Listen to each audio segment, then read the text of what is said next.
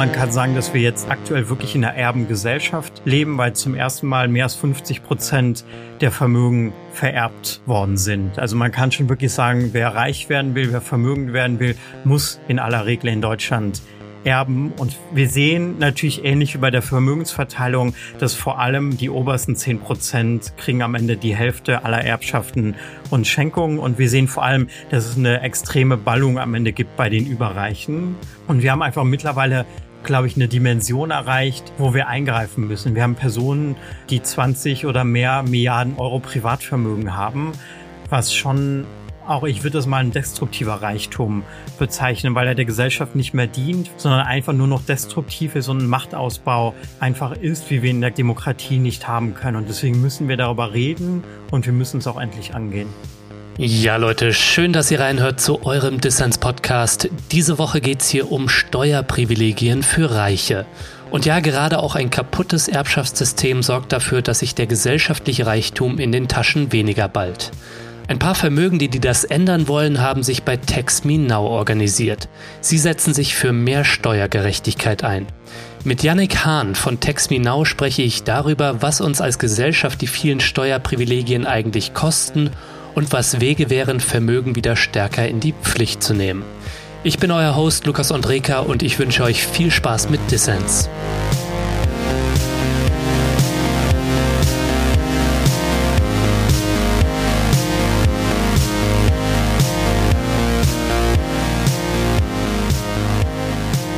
Yannick, schön, dass du beim Distance Podcast dabei bist. Hallo.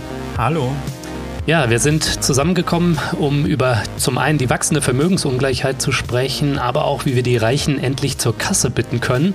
Du bist nämlich Teil der Initiative Tax Me Now, zu Deutsch Besteuer mich jetzt oder Besteuer mich endlich. Mhm. Und in der organisieren sich Vermögende, um, man könnte sagen, für ihre Selbstabschaffung zu streiten.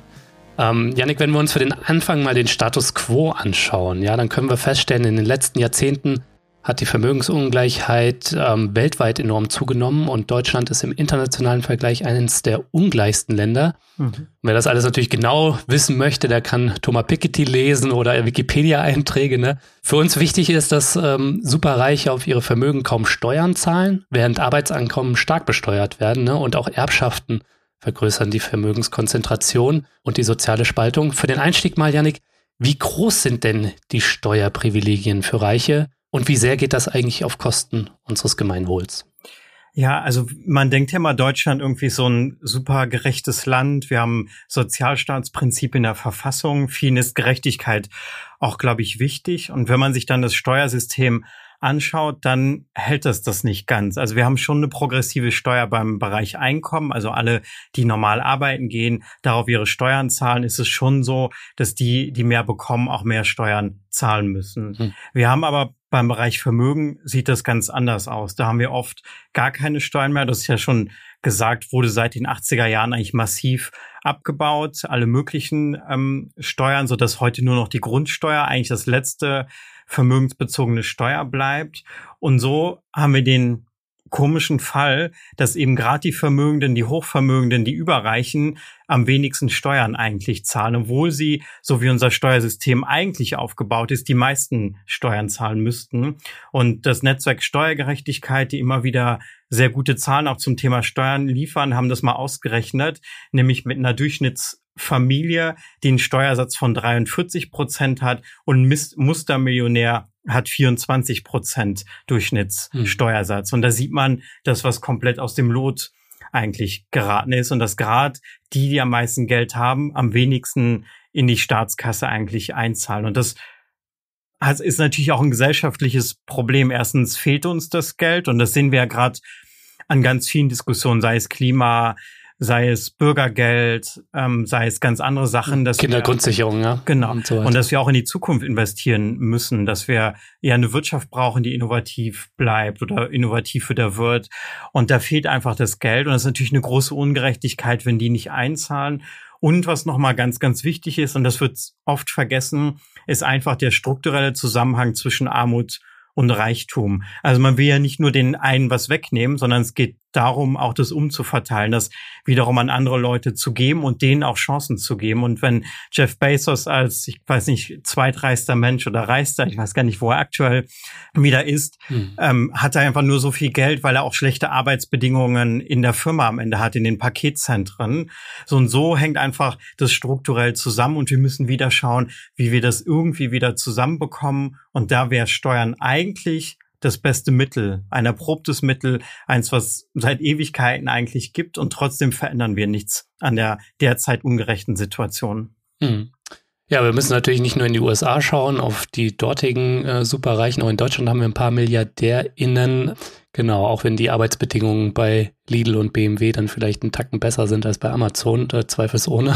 Aber auch da ließe sich mit Sicherheit was holen. Ähm, wir wollen auch nachher noch drüber sprechen, guter Punkt, was dann eigentlich mit diesem Geld machen. Ne? Also Chancen schaffen zum Beispiel, indem man das direkt an Menschen umverteilt. Du hast ja auch ein Buch über das Erben geschrieben und wie ungerecht das Erbschaftsrecht ist und äh, wie man da ein Grunderbe ja machen könnte, wo dann jeder mit 18 Kohle bekommt. Mhm. Oder ein anderes Ding wäre ja auch in öffentliche Infrastruktur zu investieren, also in einen kostenlosen ÖPNV, in gemeinwohlorientierten Wohnraum und so weiter. Das ist vielleicht ein leicht anderer Ansatz. Mhm. Aber lass uns vielleicht nochmal genau über das, was du jetzt schon am Beispiel von einer Familie und einem Millionär so ein bisschen aufgezeigt hast, lass uns nochmal ein bisschen genauer darauf schauen, wie viel Geld uns eigentlich flöten geht, vielleicht in Deutschland oder auch in anderen Ländern Europas. Ihr schaut ja mit eurem Netzwerk auf den deutschsprachigen Raum. Gibt es da vielleicht so eine Handyzahl, wie viel durch Steuerprivilegien, sei es im Bereich eben Erbschaft, sei es im Bereich von Vermögensteuer, die es ja auch seit Ende der 90er nicht mehr gibt, oder in anderen Bereichen, wie viel Geld uns da flöten geht, wie viel da zu holen wäre? Mhm. Also erstmal ist, glaube ich, wichtig zu verstehen, wir sind heute wirklich in einer Extremphase, dass wir keine vermögensbezogene Steuern mehr haben. Das ist historisch eigentlich selten so gewesen, sondern ist etwas, was in den 80er Jahren oder seit den 80er Jahren sich immer weiter gewandelt hat und die Steuern immer weiter abgebaut wurden. So und jetzt sind wir eigentlich an einem Punkt, wo es eigentlich keine mehr gibt. Hm. Ähm, uns ist natürlich immer schwierig zu sagen, genaue Zahlen. Ähm, das Netzwerk Steuergerechtigkeit hat zum Beispiel mal eine Schätzung rausgegeben, ein, im Steuerbereich ein Gerechtigkeitspotenzial von 75 bis 100 Milliarden Euro. Also wenn man alle möglichen Steuern zusammenrechnet und die ganzen Ungerechtigkeiten im Steuersystem abschaffen würde. Es gibt jetzt von der Friedrich-Ebert-Stiftung auch mit einem ganzen Bündnis zusammen, wo auch Tex Minau dabei ist, die Erbschaftssteueruhr. Das ist so ein bisschen angelehnt an die Schuldenuhr, mhm. die man jetzt kennt, um mal zu schauen, wie viel geht eigentlich durch Steuerprivilegien bei der Erbschaftssteuer verloren. Und da ist man jetzt bei knapp 80 Milliarden Euro seit 2009. Also man sieht schon, dass es da einfach um viel Geld geht ähm, und viel, was auch irgendwie reinvestiert werden könnte in die Gesellschaft. Also es geht schon um hohe Zahlen und wir sehen auch immer, in Deutschland ist Vermögen da. Also es wäre kein Problem, das irgendwie auch in einer gewissen Form umzuverteilen und das auch in gewisser Form zu besteuern.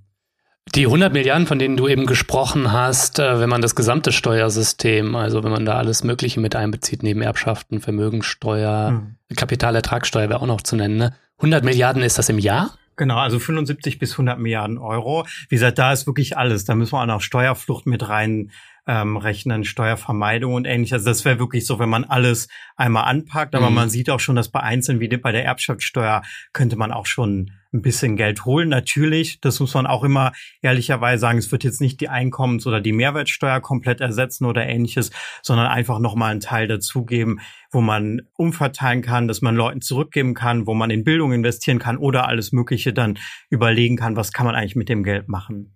Ja, aber um das mal in Perspektive zu setzen, ich habe im Zuge der Recherche jetzt erst gelesen, 230 Milliarden macht im Haushalt die Lohnsteuer aus. Mhm. Und ähm, ich glaube, die Besteuerung auf Vermögen im Bereich Erbschaften ist das 9,2, war das 2022?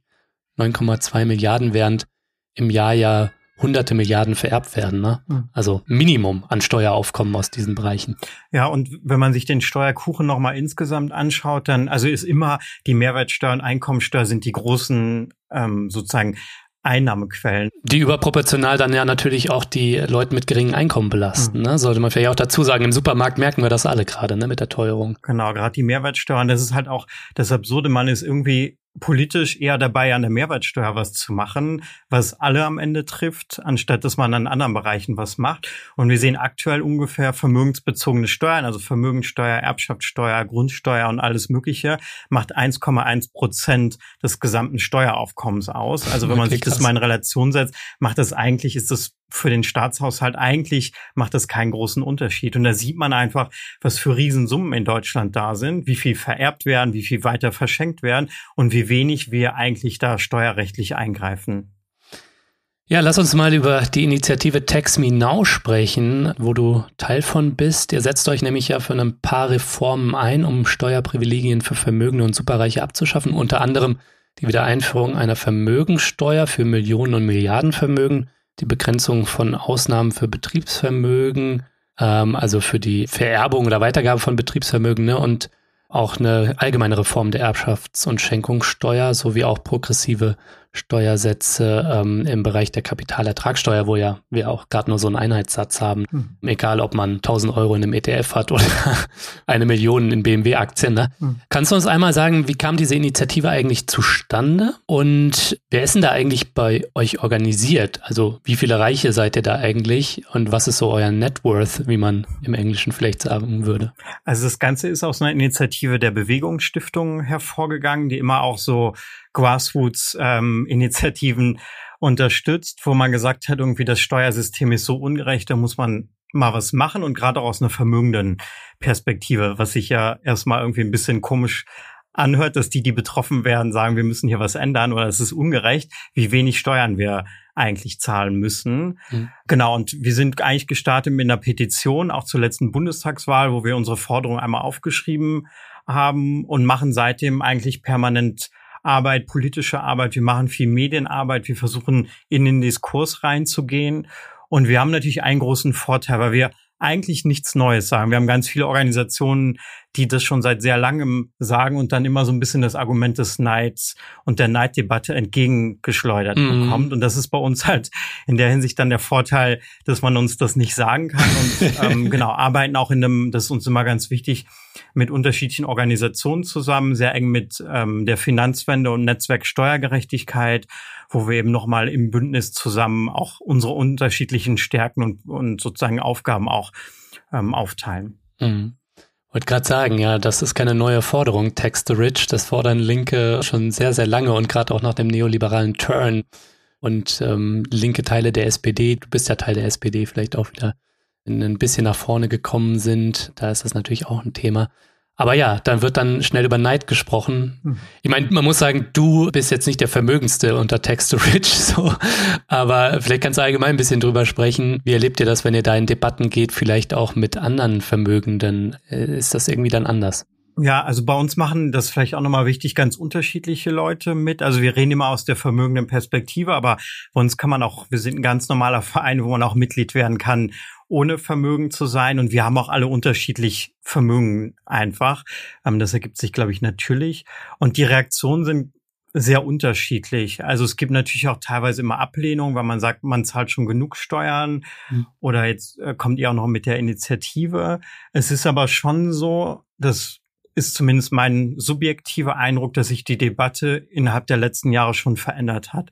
Dass mehr Bewusstsein für Steuergerechtigkeit da ist, dass die mediale Debatte deutlich größer geworden ist und dass man sich um das Thema nicht mehr so leicht rumdrucken ähm, kann. Das ist schon so mein Eindruck. Aber es ist immer noch schwer. Es ist schwer für uns, irgendwie neue Leute auch zu gewinnen, weil das natürlich eine Klasse ist, die erstens eher scheu ist, mhm. der den medialen Diskurs auch eher scheut und auch sie nicht unbedingt in die politische Arena, nenne ich es mal, ähm, begeben will, auch nicht unbedingt irgendwie so richtig streitet. Also wenn man sich mal die reichsten Listen in Deutschland anschaut, dann ist es eigentlich ganz lustig, weil man ganz viele davon noch nie gehört hat. Und wenn man die dann googelt, findet man meistens irgendwie höchstens ein ver verpixeltes Foto von den Personen, was natürlich im Zeitalter von Social Media und Medienpräsenz ein bisschen komisch ist. Aber die Leute können sich halt leisten, nicht in den Diskurs einzusteigen, weil sie am Ende andere Instrumente haben, die für sie wirken oder die die politische Arbeit auch für sie machen. Mhm. Ähm, und das spüren wir natürlich auch in, in dem, wie wir mit Leuten reden. Aber wir gehen überall hin, wir reden mit allen, so, so gut es geht und versuchen sie von der Sache zu überzeugen. Ja, in Deutschland ist der Reichtum auf jeden Fall auch super versteckt. Ne? Es gibt kaum Daten, alles nur Schätzungen. Und dazu kommt, dass kulturell der Umgang hier mit Reichtum auch so ein verschämter ist. In den USA, da zeigen die Leute den Reichtum ganz offen, so nach dem Motto, seht her, was ich geschafft habe. Da wird natürlich auch die Ausbeutung dahinter unsichtbar gemacht. Und in Deutschland aber, da dominiert sehr dieser Mythos von Sozialstaat, soziale Marktwirtschaft, sozialem Ausgleich. Wir sind alle Mittelschicht, ne? Da hält man sich eher bedeckt, wenn man reich ist. Das liegt aber auch daran, also wäre so meine Interpretation zumindest, wenn man sich das in den USA anschaut mit Elon Musk, der ja medial sehr präsent ist, fast äh, würde ich jetzt sagen zu präsent, sind das fast alles Leute, die irgendwie Firmen gegründet haben, meistens äh, im Tech-Bereich. Und in Deutschland, wenn man sich das anschaut, ist halt Erbschaften das große sozusagen Merkmal von Vermögenden am Ende. Mhm. Und die scheuen dann natürlich noch mal ein bisschen stärker die Öffentlichkeit, weil da der Diskurs, glaube ich, noch mal schwieriger ist, weil da man nicht sagen kann, ich habe selber gegründet, ich habe mir das erarbeitet, sondern man es am Ende geerbt hat. Und das ist in Deutschland noch mal eine besondere Schwierigkeit oder eine besondere Härte der Debatte in dem Bereich einfach. Aber wie läuft dann, ähm, Janik, so ein Recruiting, sage ich mal, ab, wenn ihr ähm, andere Reiche für eure Sache gewinnen wollt? Und man könnte ja sagen, äh, zu Klassenverrätern machen wollt. Ne? Also, wie muss ich dir das vorstellen? Du hast jetzt schon von Reichenlisten gesprochen. Geht ihr dann so über die Liste und dann äh, googelt ihr die Leute und versucht dann irgendwie Kontakt aufzunehmen? Also nimm uns da mal mit und äh, was war da vielleicht auch das Witzigste, was euch passiert ist? Also es ist immer sehr, sehr unterschiedlich. Teilweise, also viel geht es über private Kontakte.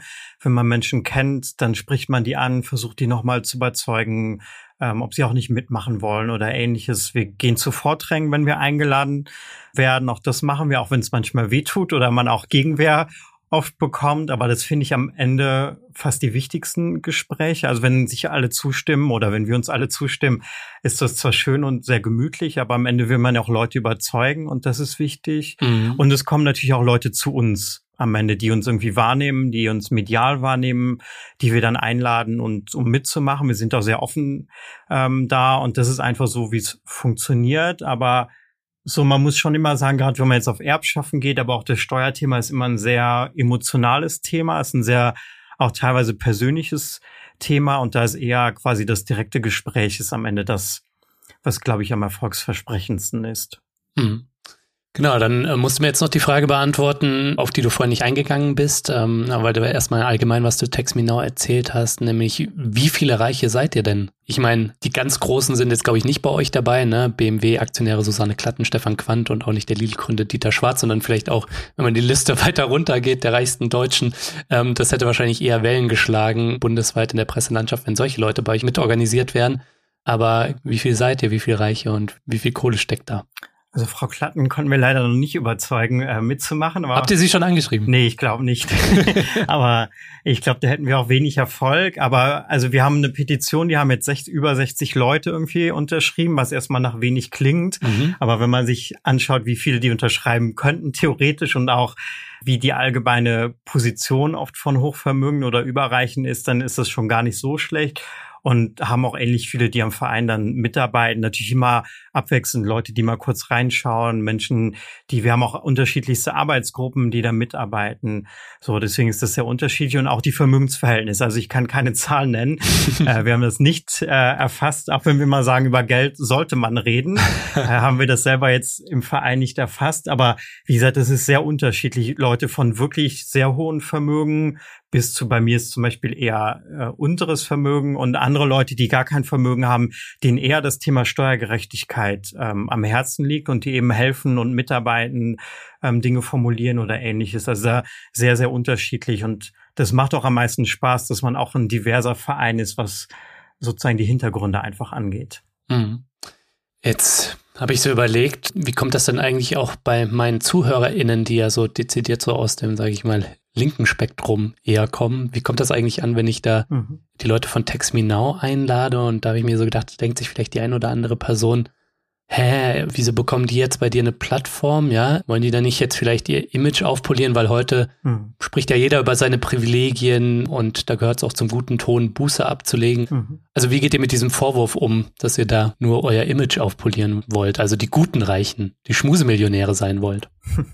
Also vielleicht zwei Punkte dazu. Erstens, wir sehen das selber als Problem ein, dass wir so viele mediale Aufmerksamkeit auch bekommen, weil das eigentlich, also es ist natürlich positiv, erstmal, dass wir sozusagen auch der Sache nachgehen können. Auf der anderen Seite zeigt das natürlich auch genau die Kritikpunkte, die wir immer haben, dass halt Vermögende, Hochvermögende zu viel Macht haben, auch am Ende Zugang zu Medien haben, ihnen zugehört wird, nur weil sie eine gewisse Position einfach in der Gesellschaft haben. Dagegen irgendwie Armutsbetroffene, wann war zum letzten Mal jemand armutsbetroffen, saß in einer Talkshow oder äh, auf anderen Bühnen. So, die sind oft gar nicht sichtbar, obwohl sie viel zu sagen hätten, sondern denen wird eigentlich nicht zugehört. So, und das ist natürlich schon grundlegend auch ein Problem, was wir kritisieren, mhm. ähm, nutzen es aber natürlich auch am Ende, um die Sache voranzubringen.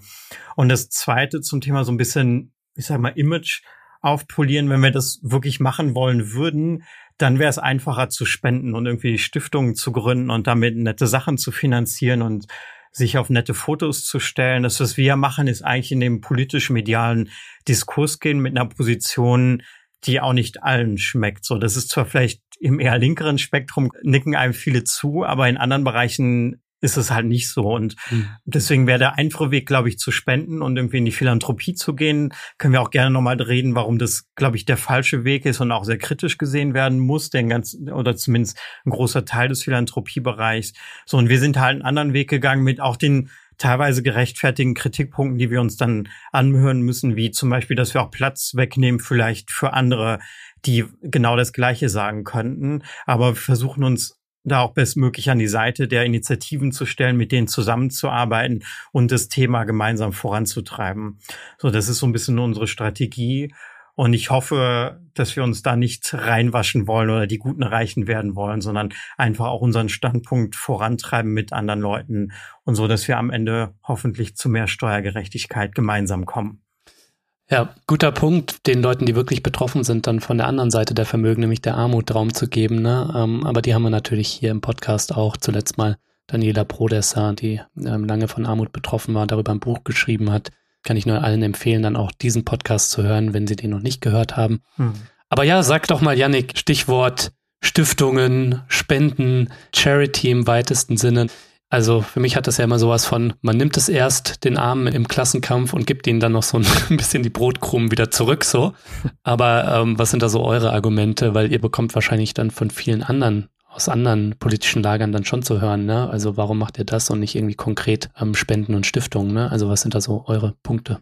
Ja, also es ist natürlich immer ein bisschen, oder ich finde den Philanthropie-Aspekt der schwierigste zu kritisieren, weil da muss man halt immer relativ genau hinschauen und das spricht erstmal nicht dagegen, dass irgendeine Privatperson irgendwie an einen Verein spendet oder an eine Initiative, sondern was wir kritisieren, sind wirklich die Überreichen, die dann am Ende das auch nutzen, um erstens den Steuerdiskurs zu vermeiden, weil sie ganz oft sagen, ja, wir haben ja schon gespendet, wir machen hier was Gutes mit dem Geld. Mhm. Und was da auch immer, und das finde ich sehr bedrückend mitkommt, ist so eine ich will nicht sagen Ablehnung des Staates, aber so dieses Bild, beim Staat geht es in so ein schwarzes Loch und damit passiert gar nichts. Und man hat so eine wirklich Skepsis gegenüber dem Staat und das finde ich dann immer sehr bedenklich, weil das irgendwie die, glaube ich, absolut falsche Richtung ist. Und man muss halt sehen, dass am Ende dieser ganze Philanthropiebereich, dieser ganze Bereich irgendwie, wir gründen mal eine Stiftung, wo meistens ja auch noch den eigenen Namen dann trägt, also auch noch mal sich so ein Denkmal setzt ähm, im Leben,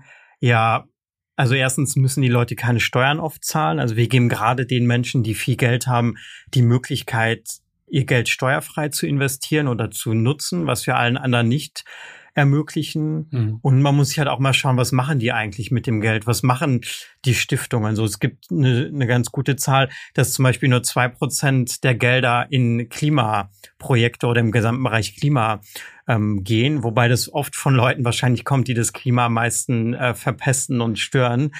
Ähm, und da sieht man einfach, dass eigentlich Philanthropie das nicht der Weg sein kann. Und wir wollen auch nicht, dass die Überreichen und Hochvermögenden am Ende wieder ihre Macht und ihre Sicht auf die Gesellschaft weitergeben, weil es ist ja am Ende eine Stiftung, ist am Ende auch ein Machtpotenzial, Geld zu verteilen, politische Aktivitäten zu haben hm. und alles Mögliche. Und uns ist eben wichtig, den Steuerdiskurs zu machen, weil wir ein demokratischer Prozess brauchen, wo die Gelder hingehen. Und deswegen wollen wir auch nicht irgendwie spenden oder ähnliches, sondern wir fokussieren uns sehr genau auf das Steuerthema, weil da ist die Lösung. Die Lösung für unser Problem ist nicht irgendwie, wir gründen jetzt alle Stiftungen und geben das Geld irgendwo hin, sondern die Lösung für Umverteilung, für einen Staat, der noch funktioniert, für auch eine Demokratie, die irgendwann funktioniert, ist am Ende, dass wir ein gerechtes Steuersystem haben. Und darauf wollen wir uns am Ende fokussieren und dafür kämpfen wir.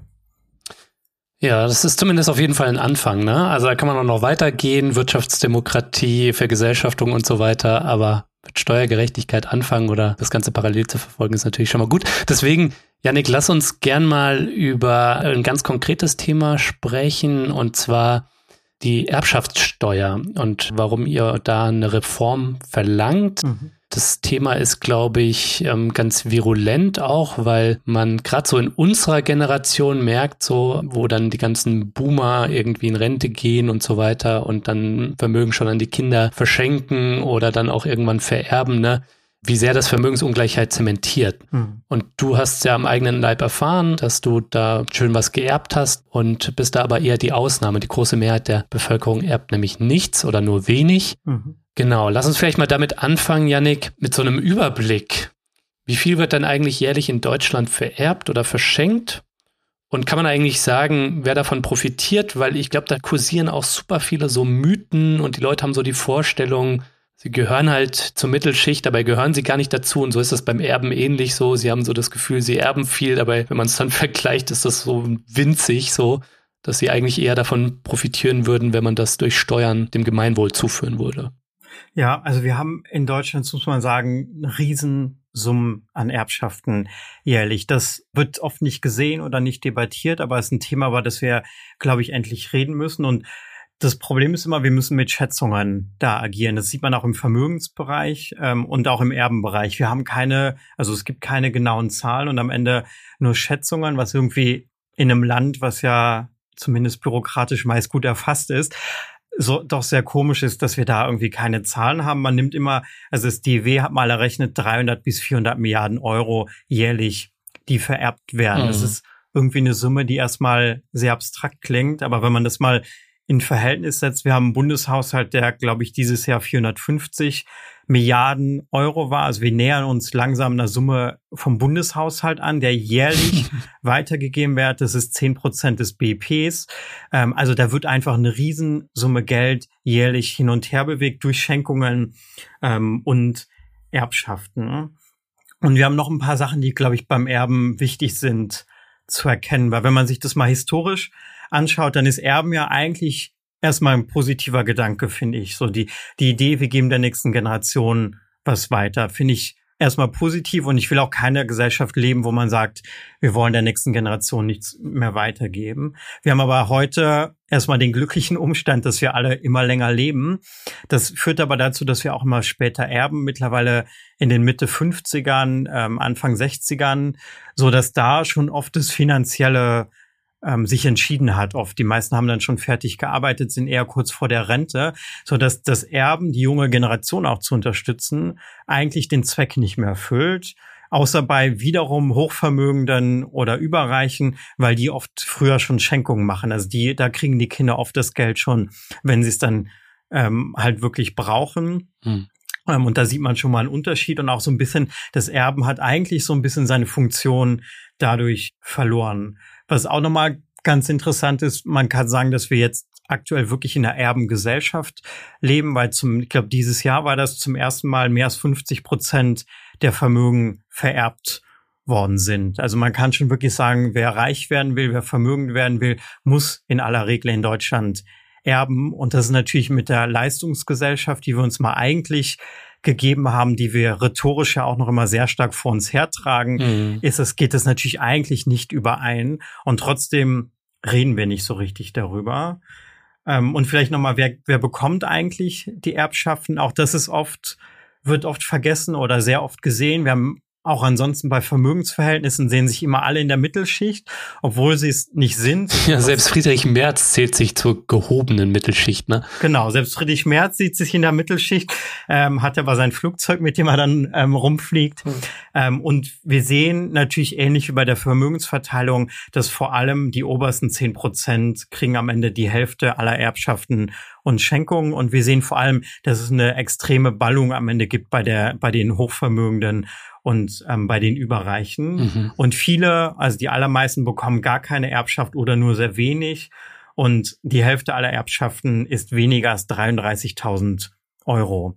Und das sind jetzt eher wirklich niedrige Erbschaften. Und da sieht man, dass alle wir kommen ja auch noch wahrscheinlich zur Erbschaftssteuer, dass das ein absolutes Elitenthema ist und die allermeisten gar nichts oder sehr, sehr wenig erben, ähm, was das Leben nicht verändert. Hm. Und vielleicht auch nochmal, das ist auch nochmal besonders wichtig in Deutschland. Wir haben auch eine regionale Problematik der Verteilung.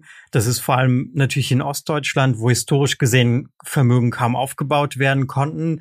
Wir es auch verpasst haben, irgendwie Vermögen aufzubauen, weil auch Wohnungen verkauft wurden nach der Wende. Und wir haben aktuell nur zwei Prozent der Erbschaften gehen in den gesamten ostdeutschen Bundesländer, obwohl 15 Prozent der Bevölkerung dort lebt. Also da sieht man einfach, wie extrem auch der Unterschied ist. Mhm. Man sieht auch Nord-Süd-Gefälle, also gerade natürlich in den südlichen Bundesländern, dass es da am meisten vererbt wird, aber gerade in Ostdeutschland ist das extrem krass. Und vielleicht auch nochmal wichtig, wir haben noch beim Verschenken, weil das wird ja auch immer ähm, beim Erben mit reingerechnet, haben wir auch noch einen sogenannten Gender Gift Gap. Mhm. Also beim Erben sind die Geschlechter fast gleich verteilt, kriegen ähnlich viel und beim Schenken ist das ähm, nicht so, sondern da kriegen die Frauen nur 37 Prozent der Schenkungen. Man weiß nicht genau, warum das ist, aber wahrscheinlich sind es Betriebe, die dann eher an die Männer weitergegeben werden. Und wir haben die klassischen Erben sind eher älter, westdeutsch, vermögend und männlich oft.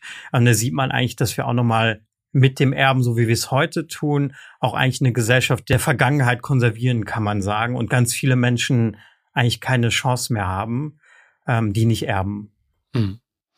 Vielleicht kannst du uns einmal erklären, Yannick, wie kommt eigentlich dieses super geringe Steueraufkommen ähm, aus Erbschaften zustande? Das sind ja, wenn ich es richtig verstanden habe, so ist der durchschnittliche effektive, man muss betonen, effektive Steuersatz, hm. weil dann gibt's halt viele Schlupflöcher so, ne? Auf Erb- und Schenkungsvermögen, der liegt so bei zwischen zwei und drei Prozent. Mhm. Ähm, und wir hatten ja schon so die Zahlen, ne? Ähm, alles klar, Schätzungen, aber bis zu 400 Milliarden, die im Jahr verschenkt oder vererbt werden.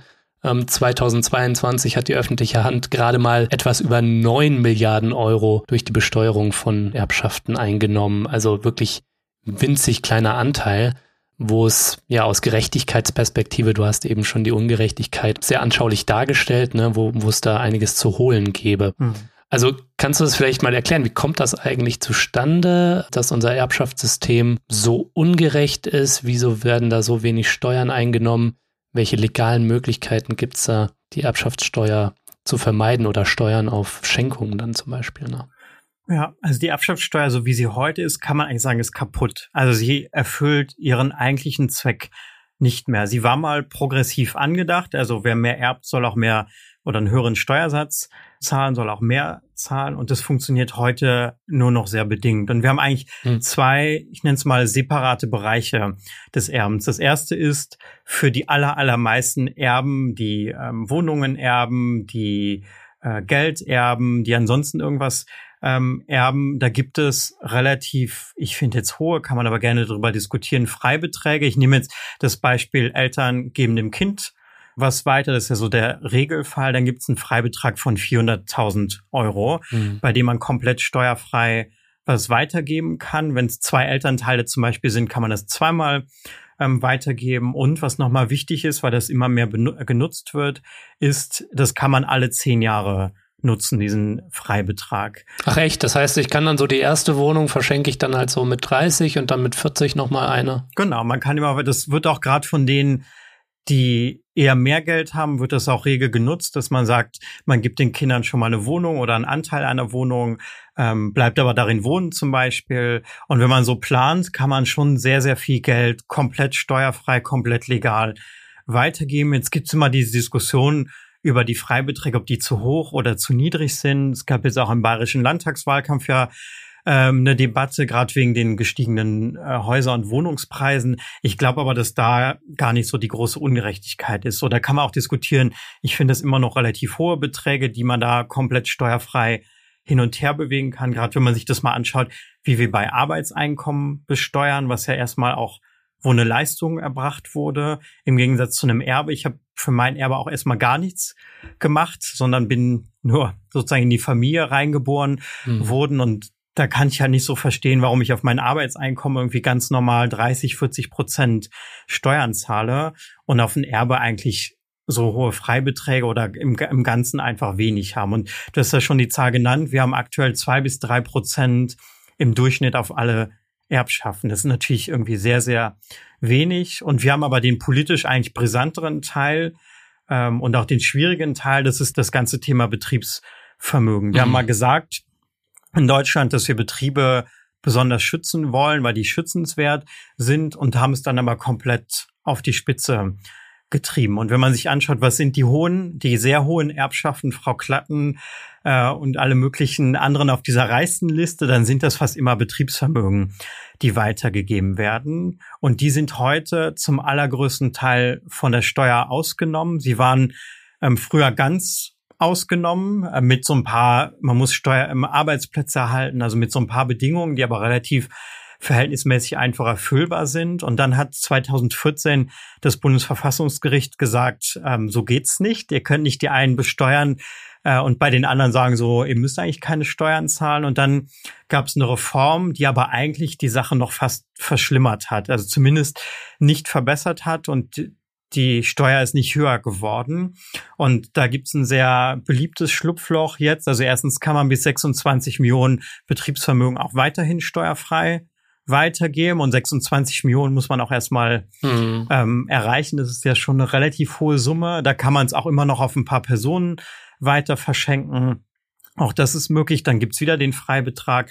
Und es gibt aber, und das ist die Absurdität, die Möglichkeit der Bedürftigkeit. Also man kann sich selber bedürftig melden. Man kann sagen, ich kann die Abschöpfsteuer nicht zahlen, was ja vielleicht im kleinen Rahmen irgendwie noch sinnvoll ist, was aber bei vielen dafür genutzt wird, dass sie sich künstlich bedürftig rechnen. Also es gibt das Beispiel, das ist immer mhm. sehr anschaulich von Matthias Döpfner und Friede Springer, weil Friede Springer äh, dachte oder meinte, sie müsste irgendwie Nachfolger finden bei, beim Axel Springer Konzern und dann den CEO Matthias Döpfner gefunden hat Problem ist aber, sie sind nicht miteinander verwandt und dann wären sie relativ schnell bei einem sehr hohen Steuersatz, weil die Freibeträge da niedrig sind und der Steuersatz relativ hoch.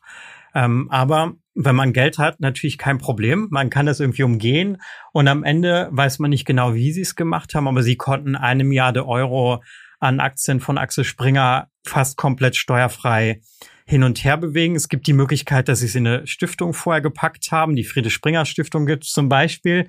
Oder, und das ist das Wahrscheinlicher, dass Matthias Döpfner alles, also sein ganzes Vermögen in Aktien investiert hat, kurz bevor er die Schenkung bekommen hat und dann sich bedürftig gemeldet hat, obwohl er natürlich ein Vermögen hat, aber wird das als bedürftig anerkannt mhm. und dann keine Steuern zahlen musste. Und so hat man bei der Erbschaftssteuer eigentlich einen ganzen Strauß an Möglichkeiten der Umgehung und man muss halt sagen, die Erbschaftssteuer ist eine sehr komplexe Steuer, die sehr verworren ist. Und gerade die Vermögenden haben natürlich irgendwie gute Steuerberater, die da jedes Schlupfloch ausnutzen, die von langer Hand planen. Im Gegensatz zu anderen, die dann irgendwie sozusagen Erben das nicht geplant haben, wo man dann oft schon irgendwie auch noch ein paar Steuern zahlen muss. Aber man sieht, dass die einfach kaputt ist. Mhm. Und vielleicht immer so das eklatanteste Beispiel, wo man sieht, da kann wirklich was mit dieser Steuer nicht stimmen, ist das Wohnungsbeispiel. Also wer drei Wohnungen erbt, der zahlt Erbschaftssteuer, zumindest wenn man über den Freibetrag kommt, was mit drei Wohnungen wahrscheinlich ist. Wer 300 Wohnungen erbt, zahlt keine Erbschaftssteuer mehr, weil das wird dann automatisch vom Finanzamt als Betriebsvermögen gesehen. Mhm. Und da sieht man einfach, dass das eigentlich also komplett ungerecht ist und eigentlich nicht mehr so funktioniert. Und wir haben die Steuer heute ist ab 10 Millionen Euro regressiv. Also wer mehr erbt, zahlt irgendwann einen niedrigen Steuersatz, was natürlich komplett gegenläufig ist, wie wir es haben wollen. Und noch ein Beispiel, auch wie wenig eigentlich durch die Erbschaftssteuer reinkommt. Wir haben die Tabaksteuer, die bringt 14 Milliarden Euro aktuell rein, also fast das Doppelte am Ende von der Erbschaftssteuer. Also alle Raucherinnen und Raucher zahlen deutlich mehr Steuern als Erbinnen und Erben in Deutschland zusammen. Und da sieht man einfach, dass das nicht mehr funktioniert, so wie die Erbschaftssteuer eigentlich mal gedacht war. Wenn wir jetzt, Janik, alle Raucherinnen und Raucher mobilisiert kriegen, aber da sind die Zahlen ja, glaube ich, auch rückläufig, ob des Gesundheitstrends. Also da können wir jetzt auch nicht linke Mehrheiten drauf aufbauen. aber ich habe auch irgendwie Mitleid mit den Leuten, die 299 Wohnungen dann haben. Stell dir das vor. Du hast irgendwie so 299 Wohnungen und musst dann vererben, so oder vererbst dann und dann müssen deine Kinder da Steuern drauf zahlen. Aber da kann man auch, also der Trick ist dann wiederum, Ach, da gibt's auch noch einen Trick. zu gehen, wo, naja, ja, es gibt immer Tricks Alter, und das, der Trick ist diesmal in ein Land zu gehen, wo äh, die Wohnungspreise sehr niedrig sind, weil es heißt nicht, dass die Wohnung in Deutschland sein muss und dann irgendwo für, für sehr wenig Geld noch eine Wohnung kaufen, um eben auf die 300 zu kommen. Es gab wohl wirklich bei einigen, die dann irgendwie 200 Wohnungen hatten und dann nochmal 100 dazu gekauft haben. Alter, ja, das ist der Shit. Also bei der Erbschaftssteuer ist es immer, ich mag den Spruch nicht, aber er stimmt ganz gut, die Erbschaftssteuer ist eine dumme Steuer. Also und gerade Hochvermögende müssen, müssen schon sehr aufpassen, nicht in so ein Schlupfloch automatisch reinzufallen. Und wir haben halt einfach wirklich die Situation, dass so mittlere bis kleinere Erbschaften teilweise wirklich besteuert werden und die hohen Erbschaften heute gar nicht mehr. Und das ja. ist weder das, was das Bundesverfassungsgericht gesagt hat oder wollte, noch glaube ich, ist das, also widerspricht es ja dem Gerechtigkeitsempfinden von ganz vielen Leuten und auch widerspricht dem, wie die Steuer eigentlich mal angedacht war. Voll. Du kaufst ja halt wirklich 100 Butzen in irgendeiner kaputt gesparten Region in Europa für jeweils einen Euro und gut ist.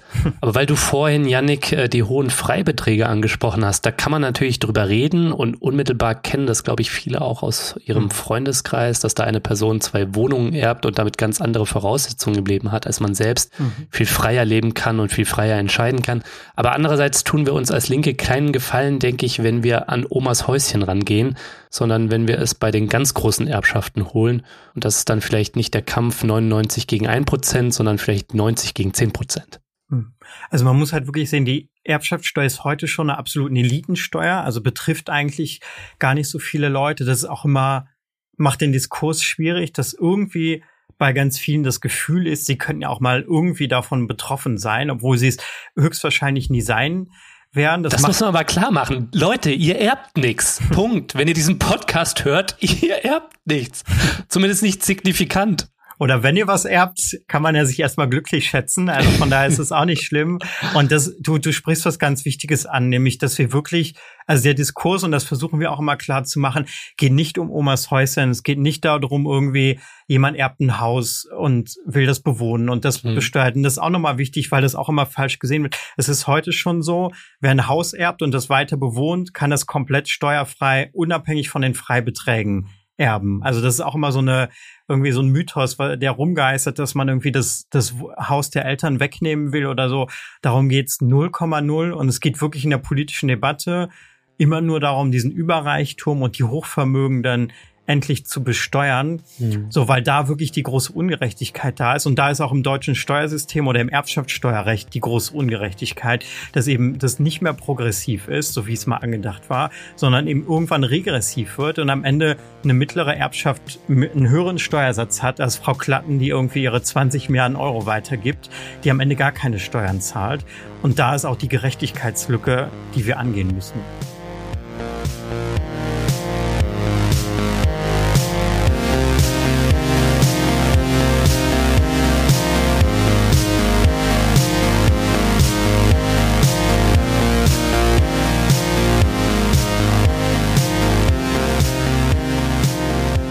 So Leute, ich möchte die kurze Pause hier nutzen, um den mehr als 1180 Menschen zu danken, die Dissens monatlich supporten. Mit eurem Beitrag macht ihr möglich, dass ich für alle Leute da draußen kostenlos, werbefrei und unabhängig senden kann. Dafür ein fettes Dankeschön. Und nicht nur das, Dissens ist ja jetzt auch Plattform für die Crew vom Was tun Podcast um Inken und Valentin. Wir wollen versuchen, auch ihre Arbeit auf finanziell stabile Beine zu stellen. Und dafür benötigen wir tatsächlich noch ein paar Fördermitglieder mehr. Also wenn du noch nicht dabei bist, dann mach doch jetzt mit. Als Fördermitglied tust du nicht nur etwas Gutes, nein, es winken auch Goodies für dich und du nimmst an all meinen Verlosungen teil. Dieses Mal gibt es das Buch von Yannick Hahn, meinem Gast zu gewinnen, Enterbt uns doch endlich. Alle Infos dazu und wie du uns supporten kannst, gibt es natürlich in den Show Notes und auf dissenspodcast.de.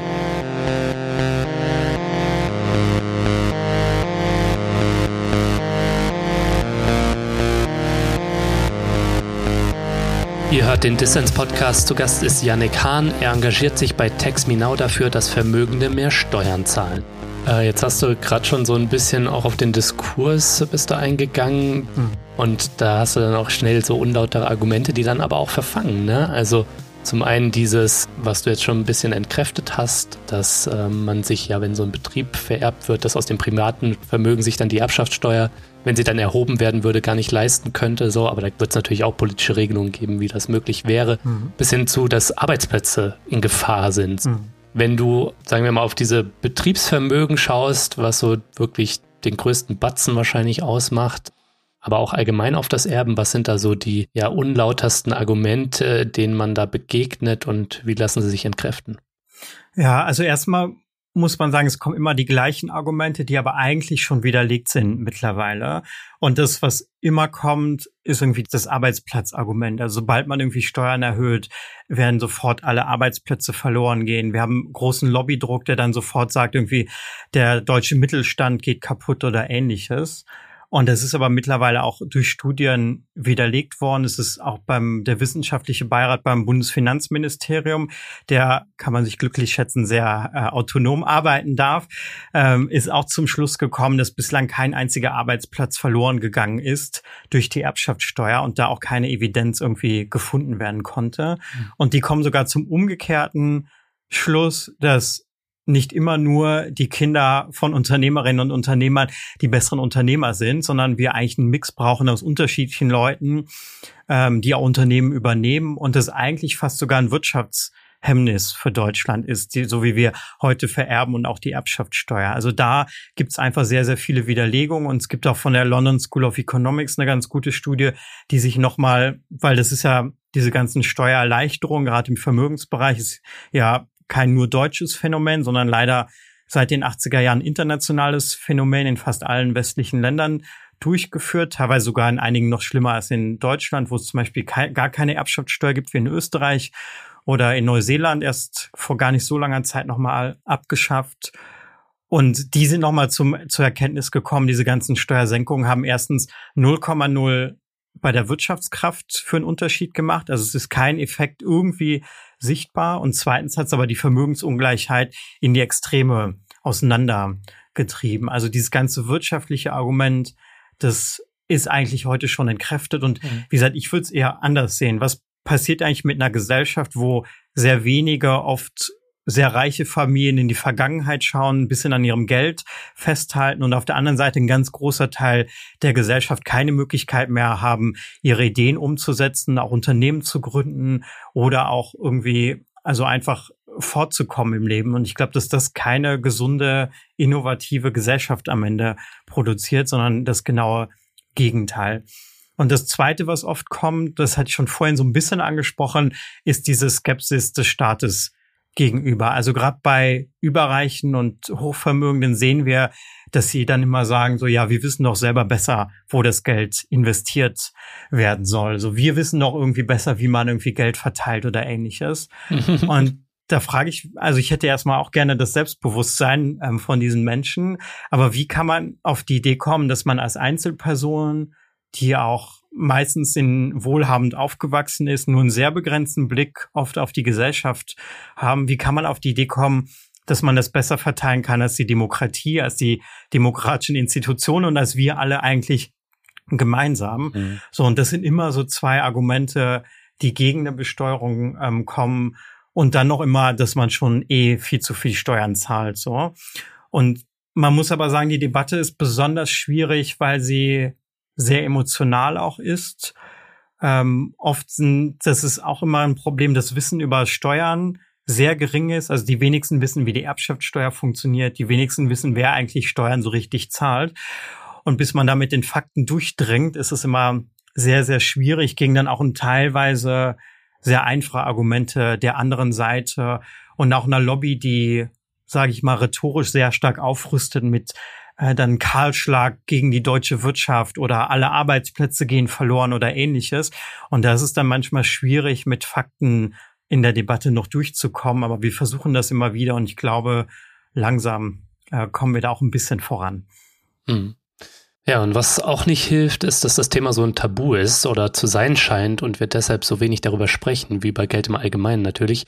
Du schreibst darüber auch in deinem Buch, dass wir ja über alles quatschen, über unsere Mental Health, über Sexpraktiken und so weiter. Aber beim Erben ist dann schnell großes Schweigen. Woran glaubst du, liegt das, Janik, und warum ist das ein Problem? Ich verstehe die Tabuisierung immer nicht so ganz, weil wir haben in Deutschland dieses schöne äh, Sprichwort über Geld redet man nicht.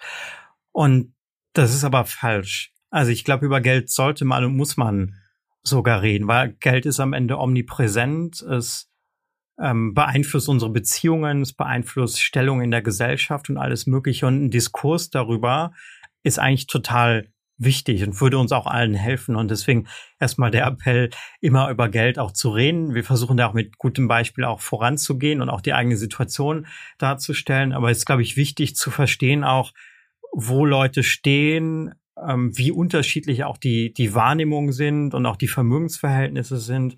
Und da haben wir bei Erbschaften natürlich nochmal ein besonderes Problem, weil Erben erstmal, und das war mir lange auch nicht bewusst, ein stiller Prozess ist. Also wenn irgendjemand stirbt, dann fragt man jetzt auch nicht irgendwie die nächste Person nochmal erben wird. Digga, wie viel Geld, wie viel bekommst du da jetzt? Ja, genau. Das mein Beileid ist so gesellschaftlich nicht ganz so gut gesehen, zu Recht. Und wenn man selber erbt, reden die meisten auch nicht so unbedingt gern darüber, weil es auch viel über Ungerechtigkeit ist. Man fragt sich oft, das war bei mir auch so, warum kriege ich jetzt eigentlich das Geld, andere aber nicht. Hm. Äh, man merkt, dass sich dann auf einmal was auch im eigenen Leben verändert, obwohl man selber gar nichts anders macht, auch im Gegensatz zu Freundinnen und Freunden, die dann nicht ähm, erben. Und es ist natürlich nochmal ein Problem oder ein zusätzliches Problem, dass es in eine familiäre Beziehung reingeht. Also spiel nochmal rein, was ist eigentlich noch der Wert von Familie äh, für uns heute? Und das ist so ein, nennen es mal Mischmasch aus unterschiedlichen Themen, mhm. über die wir gar nicht gerne reden. Und deswegen ist Erbschaften sowas so ein bisschen tabuisiertes. Wir reden nicht gern darüber. Und ich glaube, das ist aber auch falsch. Wir haben ja gesehen, wenn 400 Milliarden Euro hin und her bewegt werden, dann müssen wir, glaube ich, darüber reden. Dann müssen wir darüber reden, wollen wir das so behalten, wie es ist, oder wollen wir nicht ein bisschen eingreifen? Und ich glaube, gerade, das muss man auch immer sehen, Geld ist politisch. Und ich glaube, gerade bei Hochvermögenden, bei bei wirklich Überreichender ist es noch politischer und da müssen wir drüber reden. Mhm. Und dieses irgendwie, wir reden nicht über Geld, wurde eigentlich von ganz vielen genutzt, die kein Interesse an der Debatte haben und auch kein Interesse an der Veränderung. Und ich glaube, das müssen wir wirklich verändern, weil da ganz viel verloren geht und ganz viele Chancen auch da sind, eigentlich mal mit der Gesamtgesellschaft zu diskutieren, wie wollen wir denn eine gerechte Gesellschaft haben? Wir wollen, wie sollen die Leute denn Steuern zahlen? Und da sehe ich eigentlich eine ganz große Chance, wenn wir dieses Tabu des Geldes endlich mal beiseite legen. Alles klar, lass uns das doch mal hier gerade im Podcast machen, weil da haben wir noch gar nicht drüber gesprochen, was du geerbt hast, weil das war ja für dich auch so ein bisschen anders äh, zu Text Me Now zu geben. Mhm. Also lass uns über Geld reden, lass uns nicht drüber schweigen. Also wenn ich jetzt erbe von meinen Eltern, die haben eine Eigentumswohnung in Offenbach, äh, das haben die natürlich super günstig gekauft, so heute ist es schon, glaube ich, ein bisschen was dann wert. Dann noch so ein baufälliges Haus auf dem Land, das sie selbst von ihren Eltern geerbt haben. Ich bin das letzte von acht Kindern. Das ist wahrscheinlich am Ende maximal 400.000 durch acht. Erbe ich so 50.000 vielleicht, so in Immobilienwert. Ah, mein Vater sammelt Briefmarken, da ist vielleicht noch ein bisschen Briefmarkenwert. naja, da liege ich ja schon über dem Schnitt, de facto, wenn wir uns das anschauen. Ne? Mhm. Wie war es bei dir? Was hast du geerbt? Also an deinem Beispiel sieht man ja, wie niedrig die Erbschaften im Durchschnitt schon mal sind, mhm. so weil das wird jetzt, äh, ohne dich hoffentlich äh, zu sehr zu deprimieren, aber jetzt nicht ganz lebensverändernd sein wie bei anderen ähm, Erbschaften, was zumindest das finanzielle angeht. Ich habe einen Kumpel, der hat sich eine Wohnung in Berlin gekauft. Das war ein bisschen verändernd. Ja, genau. Bei mir war es ähnlich. Ich habe mir auch zwei Wohnungen von meiner Erbschaft gekauft. Also eine in Luxemburg, die ich vermiete und eine in Berlin, die ich selber bewohne. Also jetzt auch kein, also war keine Riesenerbschaft im hochstelligen Millionenbereich, aber so, also erstens habe ich schon so viel Vermögen bekommen, was ich mir mit meiner normalen Arbeit nie hätte erarbeiten können in meinem Leben. Mhm. Ich bin auf einmal bin ich vom Punkt, kann ich überhaupt meine Miete zahlen, zu ich bin Vermieter gekommen. Ich krieg Geld aus, glaube ich, Kapital. Also krieg quasi irgendjemand zahlt mir Geld jeden Monat, damit ich Infrastruktur zur Verfügung stelle. Und mhm. ich habe dann auch gemerkt, was sich im Leben eigentlich dadurch verändert, wie man eine Sicherheit bekommt, die man sich, glaube ich, in unserer Generation nur noch sehr selten erarbeiten kann, wie sich auch das Leben der Freundinnen und Freunde auf einmal so ein bisschen anders entwickelt, obwohl wir immer so ähnliche Wege hatten, ähnliche Jobs hatten, zu einer ähnlichen Zeit studiert haben und auf einmal bewegt sich das finanziell komplett in eine andere Richtung und habe dann auch gemerkt, wie man auf einmal bei der Hausverwaltung anders behandelt wird und ganz vieles. Und das hat mich dann auch ehrlicherweise zum Nachdenken gebracht, was machen wir da eigentlich mit unserer Gesellschaft, weil wir so ein Prinzip haben, was sich gerade jetzt durch die junge Generation fräst, was eigentlich auch Leistungen abgelöst hat. Also Herkunft ist eigentlich mittlerweile das wichtigste Merkmal für finanzielles Auskommen. Und wir reden nicht darüber. Und mhm. so und das hat mich eigentlich zum Nachdenken gebracht. Und dann kam noch die Steuerthematik hinzu, dass ich mir irgendwie so meinen Einkommenssteuerbescheid angeschaut habe und dachte so interessant, dass ich hier 30 bis 40 Prozent Steuern zahlen muss. Und meine Erbschaft habe ich keine Steuern zahlen müssen.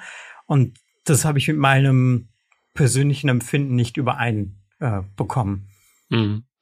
Hast du eigentlich mal über persönliches Deprivileging nachgedacht, also was von deinem Geld abzugeben an zum Beispiel eine gute Sache? Bin ja selbst hin und her gerissen, was das bringt und es braucht auf jeden Fall in allererster Linie natürlich politische Lösungen und unmittelbare Solidarität darf da nie davon ablenken. Andererseits habe ich dann mal so eine Person wie Elke K. zu Gast im Podcast, die KPÖ-Bürgermeisterin von Graz, die nur ein Viertel von ihrem großen Gehalt einbehält und mit dem Rest andere Leute supportet und sie wohnt auch zur Miete. Also ich will dich gar nicht hier an den Pranger stellen oder so, weil Leute wie LKK sind die Ausnahme und darauf können wir uns nicht verlassen. Mhm. Aber hast du das mit dir mal erörtert? Also ich habe schon drüber nachgedacht, aber ich bin nicht der Fan von individuellen Lösungen. So, die kann, können mal symbolisch irgendwie nett sein und irgendwie, dass man im Privaten was macht. Das heißt auch nicht, dass ich nicht spende oder so, aber jetzt nicht irgendwie dann einen großen Teil der Erbschaft sofort ähm, abgegeben habe, weil ich wirklich eher an das politische Argument glaube, an ich wirklich daran glaube, dass wir das staatlich lösen müssen, dass wir das politisch lösen müssen. Und ich finde immer grundlegend schwierig, wenn wir, das sieht man auch beim Klima oder bei anderen Bereichen, das immer auf die individuelle Ebene schieben, sondern ich glaube, dass wir das wirklich mit Gesetzen, mit Steuern, die ja eigentlich dafür gedacht waren, genau für so Problematiken, mhm. ähm, dass wir das damit lösen müssen. Und deswegen versuche ich eher im Steuerbereich voranzukommen, da die Stimme zu erheben und da irgendwie den Druck aufzubauen, dass sich auch politisch was verändert. Weil ich glaube, wenn man gesamtgesellschaftlich draufschaut, dass eher der Weg ist, als wenn wir jetzt sagen, alle geben irgendwie 50 Prozent der Erbschaften ab oder eine Bewegung gründen. Ähm, es gab ja mal die von, von Warren Buffett und anderen, die gesagt haben, wir geben irgendwie äh, fast das gesamte Vermögen, geben wir ab. Ich glaube nicht, dass das wirklich die Lösung am Ende ist. Es sind irgendwie nette Symbole, die auch total respektabel sind, gerade jetzt wie bei der Politikerin, ähm, die genannt wurde. Aber ich habe eher das Gefühl oder will lieber meine Zeit oder meine Energie dann in die in die politische Lösung stecken, weil ich glaube, da ist am Ende also besser investiert und auch eher die gesamtgesellschaftliche Lösung, auf die wir eingehen müssen. Hm. Ja, würde ich auch so unterschreiben. Politische Lösungen braucht's, aber wir können vielleicht nachher noch, wenn wir nochmal auf Strategien zu sprechen kommen, wie kommen wir eigentlich von A nach B, ne? Auch bei all dem Druck der Kapitalseite, der dann gegen sowas aufgebaut wird. Und ähm, wenn da jetzt irgendwie mehr Wind für wäre, dann auch mehr Gegenwind. Mhm. Da sehe ich vielleicht schon manchmal so, wir brauchen für so eine linke Gegenöffentlichkeit auch irgendwie Medien, die ständig in der Krise sind, auch gegenwärtig durch Teuerung, vielleicht auch mehr linke oder linksgerichtete Mäzene. So, ja, also Text Me Now, die dann vielleicht auch hingehen und dann vielleicht doch eine Stiftung organisieren, um die linke Medienlandschaft zu pushen. Das sage ich jetzt gar nicht aus Eigennutz, weil ich bin auskömmlich finanziert, so durch meine Fördermitglieder. Aber wir erleben gerade einen gesellschaftlichen Rechtsruck und auch eine linke Medienlandschaft, die durch die Teuerungskrise es super schwer hat, und da ist mein Gefühl, da sind die Neoliberalen, die Rechtslibertären in den USA und so weiter, die sind da eben mit ihren großen Vermögen dann schnell dahinter, auch dann ihre Medienprojekte zu pushen. Und anders sehe ich nicht, dass wir dafür Mehrheiten erkämpfen können, als wenn wir im politischen Raum irgendwie den Diskurs dann auch so verschieben. Aber wollen wir denn wirklich Medien haben, die wieder von Reichen und Hochvermögenden am Ende abhängig sind? Und wer entscheidet dann, ob das gut investiertes Geld ist oder nicht, das liegt wieder individuell in der Hand der Leute. Und ich meine, gerade wenn man in die USA schaut mit den Kochbrüdern oder ähnlichem, also wo noch viel mehr irgendwie über Spenden, gerade auch im Medienbereich geht, glaube ich nicht, dass das irgendwie eine Entwicklung ist, die positiv ähm. Ich versuche mal das Beispiel von Bill Gates dann zu nennen, auch wenn es ein bisschen schwierig ist, weil das ja auch von anderer Seite manchmal benutzt wird. Ähm, aber wir haben halt da jemanden, der sehr, sehr viel Geld hat und das äh, in seine Stiftung packt und der mittlerweile der zweitgrößte Geldgeber der WHO ist also eine Organ internationale Organisation, die jetzt gerade in der Pandemie auch ja nicht eine kleine Rolle gespielt hat. Und ich glaube ihm auch noch, dass er da irgendwie Gutes tut oder Gutes tun will. Aber wollen wir auch wirklich hier wieder eine internationale Organisation haben, die von einem einzelnen Mann oder von einer einzelnen Stiftung abhängig ist? Und was passiert eigentlich, wenn er jetzt auf den Kopf fällt und dann denkt so, Impfstoffe sind jetzt doch nicht mehr so toll, sondern ich will jetzt genau das Gegenteil machen? Dann haben wir halt ein großes Problem. Und so finde ich auch, dass wir also ich will keine Medienhäuser haben oder Medienprojekte, die wieder von Hochvermögenden bezahlt werden, weil damit ja auch wieder ein Machtgefälle kommt und die am Ende auch so was berichtet wird, gefällt mir jetzt nicht mehr, dann gebe ich mein Geld wieder irgendwo anders hin oder mir ist das jetzt Fahrt mit den Medien, jetzt mache ich irgendwie Kunst oder gebe das in Klima oder wo auch immer. Also es ist immer eine Macht im Balance und deswegen finde ich das schwierig. Also ich verstehe, dass da kein wenig Geld da ist, dass es schwierig ist, mit Inhalten durchzukommen, aber ich sehe nicht den, die Lösung darin, dass man jetzt wieder über Spenden von hochvermögenden, überreichen Mediensystem aufbaut oder Medienprojekte aufbaut.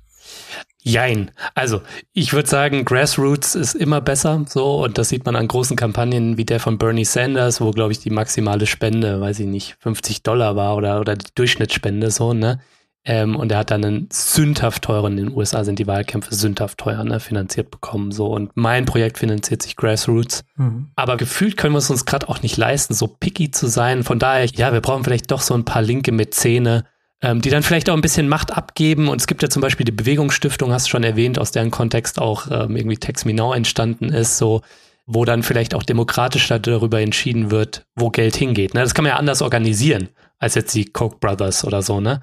Da könnten ein paar Leute auch ein bisschen praktische Solidarität auch zeigen, neben dem politischen Kampf, der zweifelsohne super wichtig ist.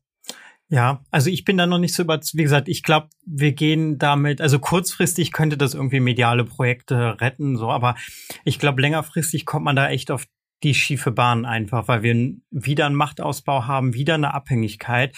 Und ich glaube, ich habe dafür auch jetzt keine Lösung, aber ich glaube, wir brauchen eher Strukturen, wo Macht abgegeben wird. Und du, du hast die Bewegungsstiftung schon genannt, das ist zumindest ein gutes Beispiel, wie man eben Projekte anders fördern kann, wie man auch Transparenz herstellen kann. Was passiert eigentlich mit den Geldern? Auch wo werden die investiert? Das ist im Stiftungsbereich ganz oft komplett intransparent. Wo wird das Geld eigentlich investiert? In welche Sachen?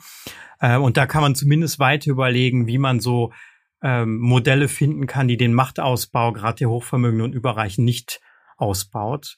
Aber das ist natürlich immer sehr, sehr schwierig und eher ein langwieriger Prozess. Hm. Das stimmt auf jeden Fall. Naja, aber es sei noch kurz erwähnt, dass es zuletzt mal aus den Reihen von Tex Minau jemanden gab, der seine Solidarität auch ganz praktisch gemacht hat, den Multimillionär Ralf Suikat nämlich. Der Unternehmer ist Mitgründer von Tex Now und ich habe vor kurzem gelernt, dass er jetzt das Bündnis Sarah Wagenknecht unterstützt. Ihr von Tex Now, ihr habt euch von seinem parteipolitischen Engagement distanziert, das sei nur noch hier erwähnt. Aber Yannick, lass uns mal den Schwenk zurückmachen auf die Frage, was denn eine Alternative zum gegenwärtigen Erbschaftsrecht wäre, das du als kaputt beschrieben hast. Ich weiß, ihr bei Now, ihr macht keine konkreten Vorschläge für eine gerechtere Erbschaftssteuer, aber du hast selbst einen sehr konkreten Vorschlag, den du in deinem Buch ausbuchstabierst. Mhm. Und zwar möchtest du, und das hat's dann auch mit Saskia Esken ähm, vergangenes Jahr ja in die Medien geschafft, ein sogenanntes Grunderbe. Mhm. Und das möchtest du finanzieren durch eine progressive Besteuerung von Erbschaften. Und dadurch soll jeder Mensch mit dem 18. Lebensjahr eine Summe von so etwa 20.000 Euro erhalten. Janik, erzähl doch mal, wie könnte das genau funktionieren? Also wie viel mehr Geld würde dadurch so eine reformierte Erbschaftssteuer eingenommen werden? Und warum hältst du die Idee von so einem Grunderbe für sinnvoll? Genau, also das Grunderbe ist eine Idee, die es schon länger gibt oder sehr lange auch in den USA schon oft diskutiert. Und was dahinter steckt, ist so ein bisschen auch die Idee, Erben ist per se nichts Schlechtes, sondern eher positiv, aber es ist einfach sehr ungerecht, ungleich verteilt. Und das ist einfach ein Problem. Und deswegen ähm, die Idee eines, ich nenne es mal, staatlichen Erbes. Also dass eigentlich alle in den Genuss von Erbschaften kommen. Es gibt unterschiedliche Modelle. Es gibt irgendwie die Forderung von 60.000 Euro. Piketty hatte mal, glaube ich, 120.000 ähm, Euro aufgestellt. Es gibt vom DEW, das ist das Modell, was in Deutschland oft benutzt wird, von 20.000 Euro, was man dann mit 18 Jahren bekommt oder zwischen 18 und 21. Und wo es immer auch noch eine Diskussion gibt, ist, kann man das quasi frei nutzen? Also kriegt man das einfach überwiesen oder ist das gebunden an eine Ausbildung, Studium, Bauen? Also unter Anführungszeichen an was Sinnvolles. Das sind aber so ein bisschen die Details, die man dann besprechen muss. Mhm. Und der Vorteil wäre einfach, dass man erstens das Ost-West-Gefälle so ein bisschen ähm, einhegen könnte, dass man auch gerade Leuten in Regionen, wo wenig vererbt wird, eine Möglichkeit gibt zu erben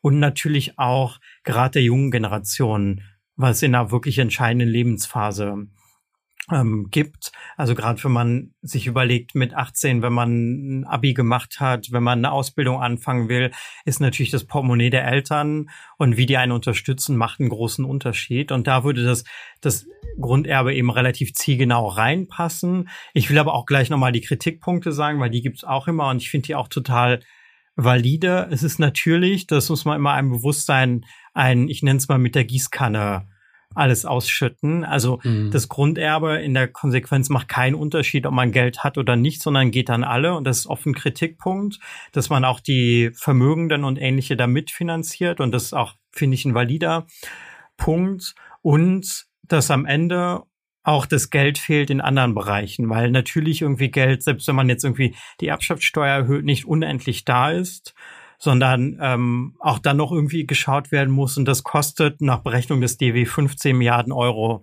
jährlich. Und das könnte finanziert werden durch eben eine höhere Erbschaftssteuer. Da müsste man dann nochmal genau ausrechnen, wie die äh, ausgestaltet werden muss. Und du hast schon gesagt, wie bei Text Me Now, das ist mir auch nochmal wichtig zu sagen, machen keine konkreten Vorschläge. Wir sagen so ein bisschen, wo der Schuh drückt, welche Richtung es gehen müsste, wollen aber dann, dass der demokratische Prozess und wir alle miteinander dann nochmal debattieren, wie wir das genau ausgestalten. Und ich glaube, das Grunderbe ist aber ein ganz gutes Beispiel, einfach um Ideen zu sammeln, was könnte man eigentlich damit machen, weil das, mhm. das vergessen wir ganz oft.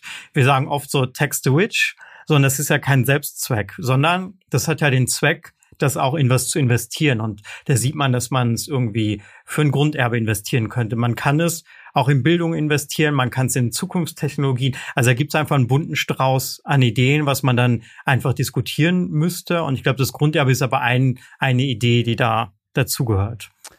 Ich finde das auf jeden Fall sympathisch, sagen wir mal so, denn leistungsloses Einkommen, wie Erbschaften das de facto sind, äh, das umzuverteilen und auf mehr Schultern zu verteilen, das wird der Tatsache gerecht, dass auch der Wohlstand und Reichtum, den wir alle gemeinsam erwirtschaften, dass der auch allen zugutekommen sollte. Mhm. Andererseits ist mein Gefühl so ein bisschen, wenn du das jetzt machen würdest, Yannick, dann wäre das so der größte Krypto-Booster ever. So. Also wenn ich heute 18 wäre und ich würde 20.000 Euro bekommen, so zack, äh, Just Trade angeworfen und dann 10.000 Euro irgendwie in Ethereum, 10.000 in irgendwas anderes.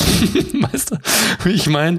Mhm. So, also ich will jetzt auch gar nicht reden irgendwie, dass man das an Bedingungen knüpfen muss, wie eine Ausbildung oder sowas, was sinnvoll ist, bla bla bla. Das ist irgendwie auch super autoritär. Mein Argument ist eher, so dieses Grunderbe, das appelliert dann am Ende auch wieder so an die Eigenverantwortung, ist sowas sehr individualistisches, ne? Und am Ende, wenn du dann diese 20.000 Euro verhaust oder so, bist du dann auch daran selbst schuld, so, ne? Mhm. Weil du hast es ja wie alle anderen eben gehabt, so, und hast halt damit Schmarrn gemacht. Ich bin eher so in dem Spektrum, lass uns damit öffentlichen Luxus finanzieren mit irgendwie einer gerechten Besteuerung äh, von leistungslosem Einkommen, sprich von Erbschaften also eben gute Kita-Plätze, guten ÖPNV etc. pp, you name it. So. Ja, aber also ich finde die Debatte total wichtig und auch gut, die mal gesellschaftlich zu führen, weil das vergessen wir oft. Irgendwie zu sagen, was könnte man denn eigentlich mit dem Geld machen, was am Ende von Leuten kommt, die das überhaupt nicht merken, werden. Also wenn man, um bei Frau Klatten ähm, zu bleiben, wenn man die, die sozusagen ein bisschen Erbschaftssteuer eher abknapst, die würde das in ihrem Lebenswandel und in ihrem sonstigen äh, Geschäftsleben auch gar nicht merken. Und dann sieht man erstmal, wenn man die Summen auch sieht, kommen bei allen, glaube ich, Fantasien hoch, was man denn alles mit dem Geld machen könnte. Und das ist am Ende, glaube ich, eine lohnende Debatte, die wir nicht bei Textminau, glaube ich, alleine führen sollen, sondern alle gemeinsam. Aber da sieht man halt, wie viel Geld auch da ist, wie viel Geld verloren geht durch eben eine Steuerpolitik, die verfehlt ist. Mhm. Und das wäre auch eine Debatte, die wir mal gesellschaftlich führen sollten, ob wir eben das wieder an alle geben wollen durch ein Grunderbe, ob wir es gezielt in Bildung stecken wollen, ob wir es gezielt in Zukunftstechnologien stecken wollen, in Infrastruktur oder ähnliches. Also es ist ja eigentlich eine nette Debatte, die, die man dann führen kann. Wo geben wir eigentlich das zusätzliche Geld hin?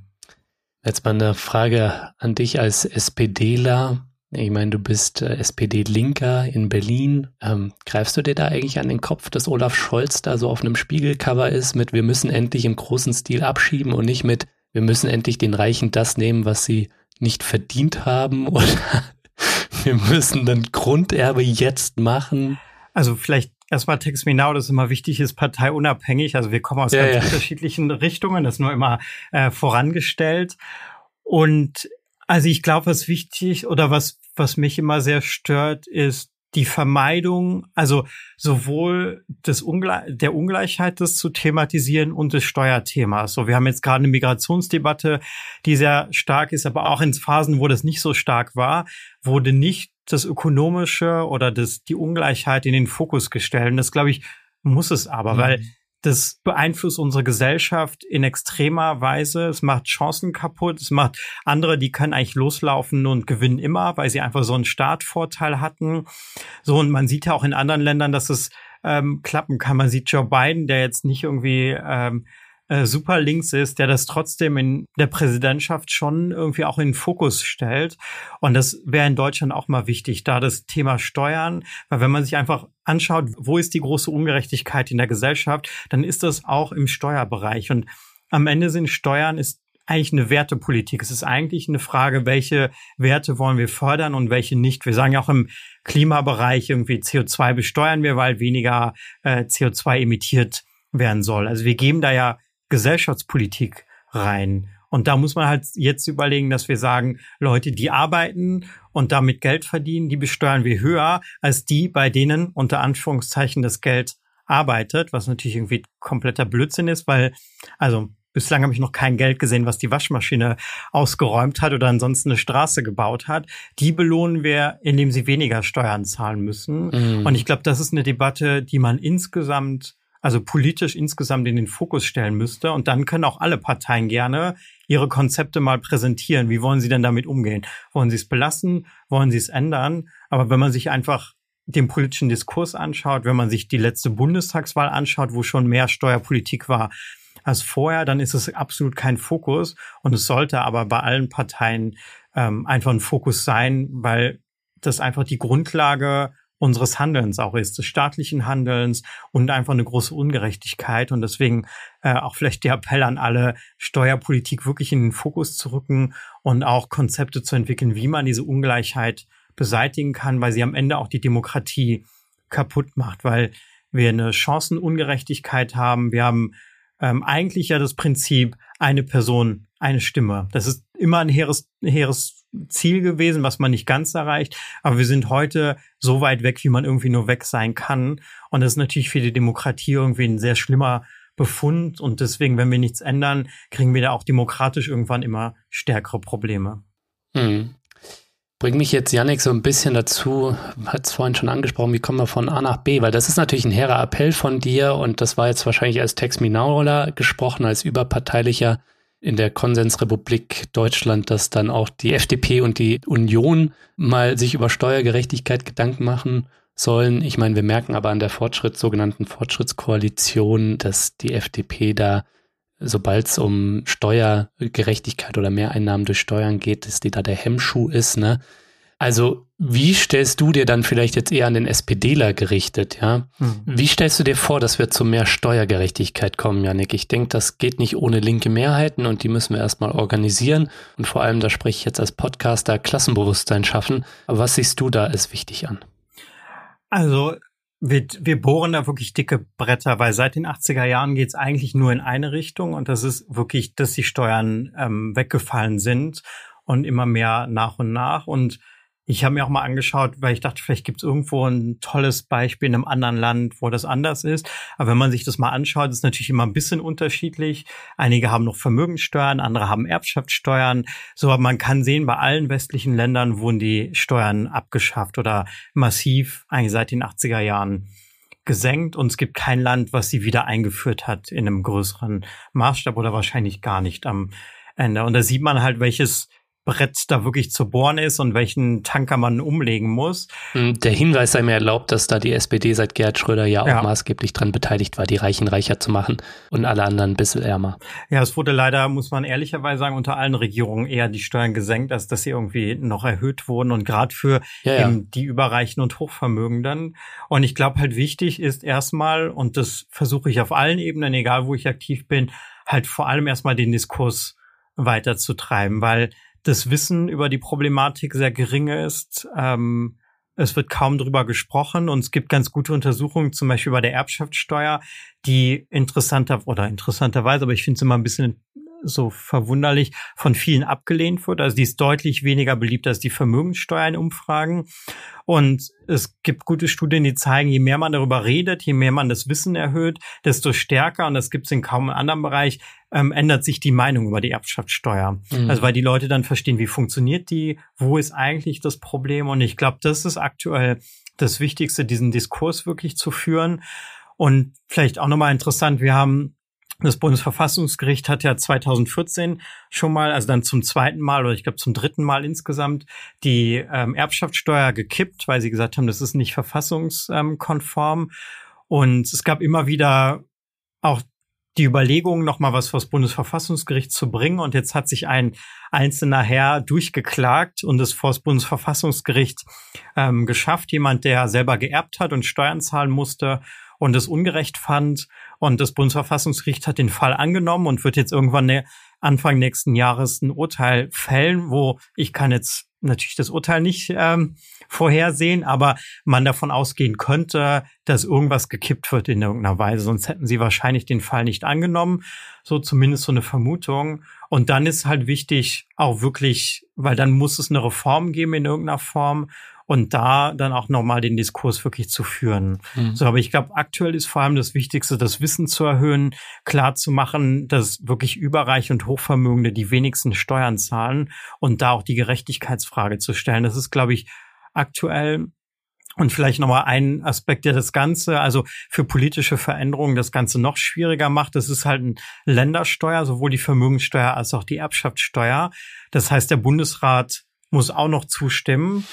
Ähm, das ja, heißt, ja, wenn man ja, sich jetzt überhaupt so in der aktuellen Koalition müsste, also in der aktuellen Konstellation müsste quasi die CDU, FDP, SPD äh, und Grüne ein gemeinsames Konzept erstellen. Und das zeigt einfach, wie schwierig ein Wandel da ist, weil man einfach sehr, sehr viele Meinungen hinzuziehen müsste, damit man wirklich gesetzlich am Ende was verändert. Aber ich will jetzt auch nicht zu pessimistisch irgendwie klingen, weil ich glaube schon, dass in den letzten Jahren der Diskurs weitergekommen ist, schon ein anderes Bewusstsein auch dafür da ist und auch im politischen Raum sich die Leute nicht mehr so einfach wegducken können und das irgendwie um Kleingedruckten der Parteiprogramme äh, irgendwie verstecken können, sondern dass schon eine andere Wichtigkeit mhm. auch da ist. Und ich glaube, es ist halt immer auch wichtig, der, ich nenne es jetzt der Druck der Öffentlichkeit, der Straße, also dass man auch klar macht, eine Mehrheit der Gesellschaft ist nicht mehr zufrieden mit dem System was wir jetzt haben, weil ich immer wieder auch merke, dass eine große Angst da ist, das Thema anzupacken, weil das oft auch gerade vom Lobbydruck dann erschlagen wird. Wir haben das 2014 gesehen, als dann die Reform anstand, wie hoch dieser Lobbydruck war, wie viel Geld da auch reingesteckt wurde, um diese, ähm, um diesen Kampf auch am Ende zu gewinnen, muss man ja leider ähm, feststellen, mit welchen Bandagen da gekämpft wurde, auch medial. Und da haben halt einfach, glaube ich, viele Angst und brauchen da auch so ein bisschen den Druck oder die, das Wissen, dass auch eine Mehrheit am Ende dahinter stehen würde. Und ich glaube, das ist aktuell das Wichtigste und mhm. was wir angehen müssen. Das ist erstmal sehr abstrakt, aber ich glaube, wir müssen erstmal die Vorfeldarbeit da erledigen, bevor wir dann wirklich einen politischen Wandel hinbekommen, dass wir dann wirklich eine andere Steuer haben, weil es wirklich ein sehr, sehr dickes Brett ist. Und wenn man sich das auch anschaut, in der Vergangenheit waren alle extrem zögerlich, Steuern irgendwie mal ein bisschen größer anzufassen. Es wurde immer mal so ein Stellschräubchen irgendwie gedreht, aber die letzten Jahrzehnte fast hat sich niemand irgendwie gewagt, mal einen größeren Aufschlag zu machen und eine größere Veränderung und noch weniger irgendwie wirklich die Vermögenden, Hochvermögenden zu belasten, sondern es geht immer, ist immer in die andere Richtung gegangen.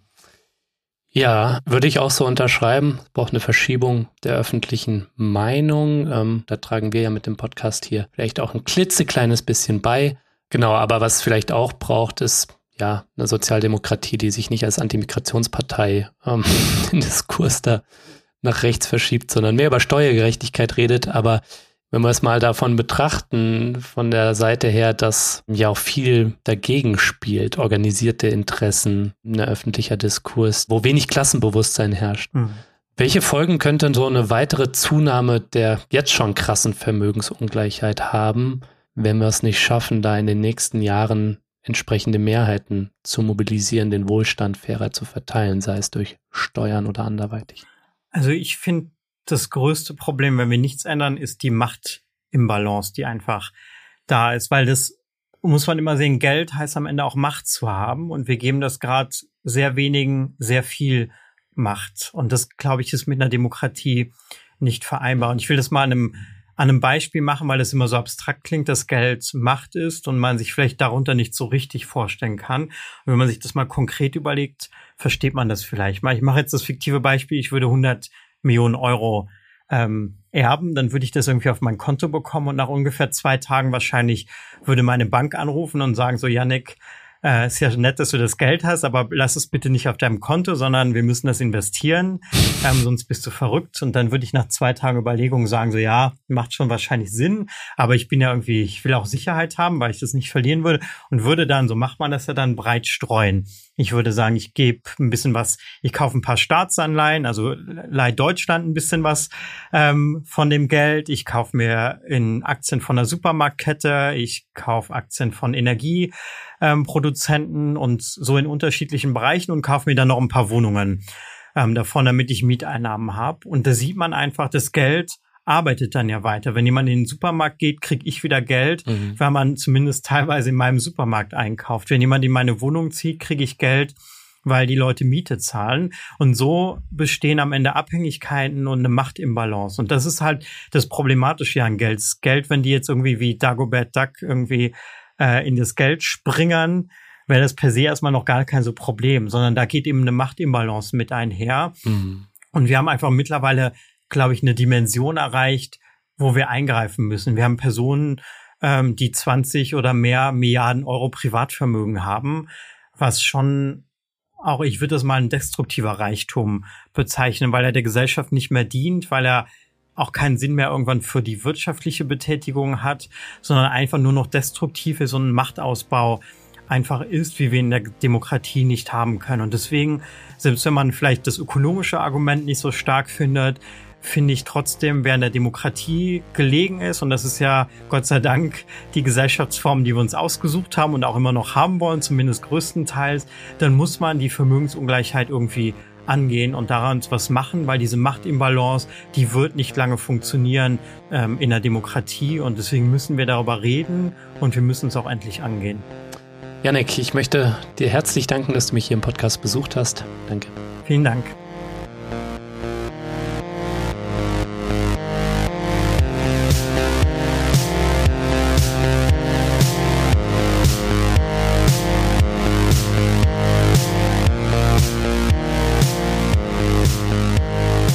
Ja, ihr Lieben, das war's auch schon wieder. Das war der Distance Podcast für diese Woche. Schön, dass ihr alle dabei wart. Wenn ihr euch für Yannick Hahn, sein Buch oder Text Now interessiert, dann schaut doch mal in die Show Notes. Da habe ich entsprechende Infos verlinkt. Und vergesst nicht, damit ich Dissens weiterhin für alle da draußen kostenlos machen kann, bin ich auf euren Support angewiesen. Erzählt möglichst vielen Leuten von diesem Podcast hier, hinterlasst positive Bewertungen auf den Plattformen und wenn ihr könnt, dann werdet doch Fördermitglied. Alles klar, das war's dann auch von mir soweit. Bleibt nur noch zu sagen, danke euch fürs Zuhören und bis zum nächsten Mal.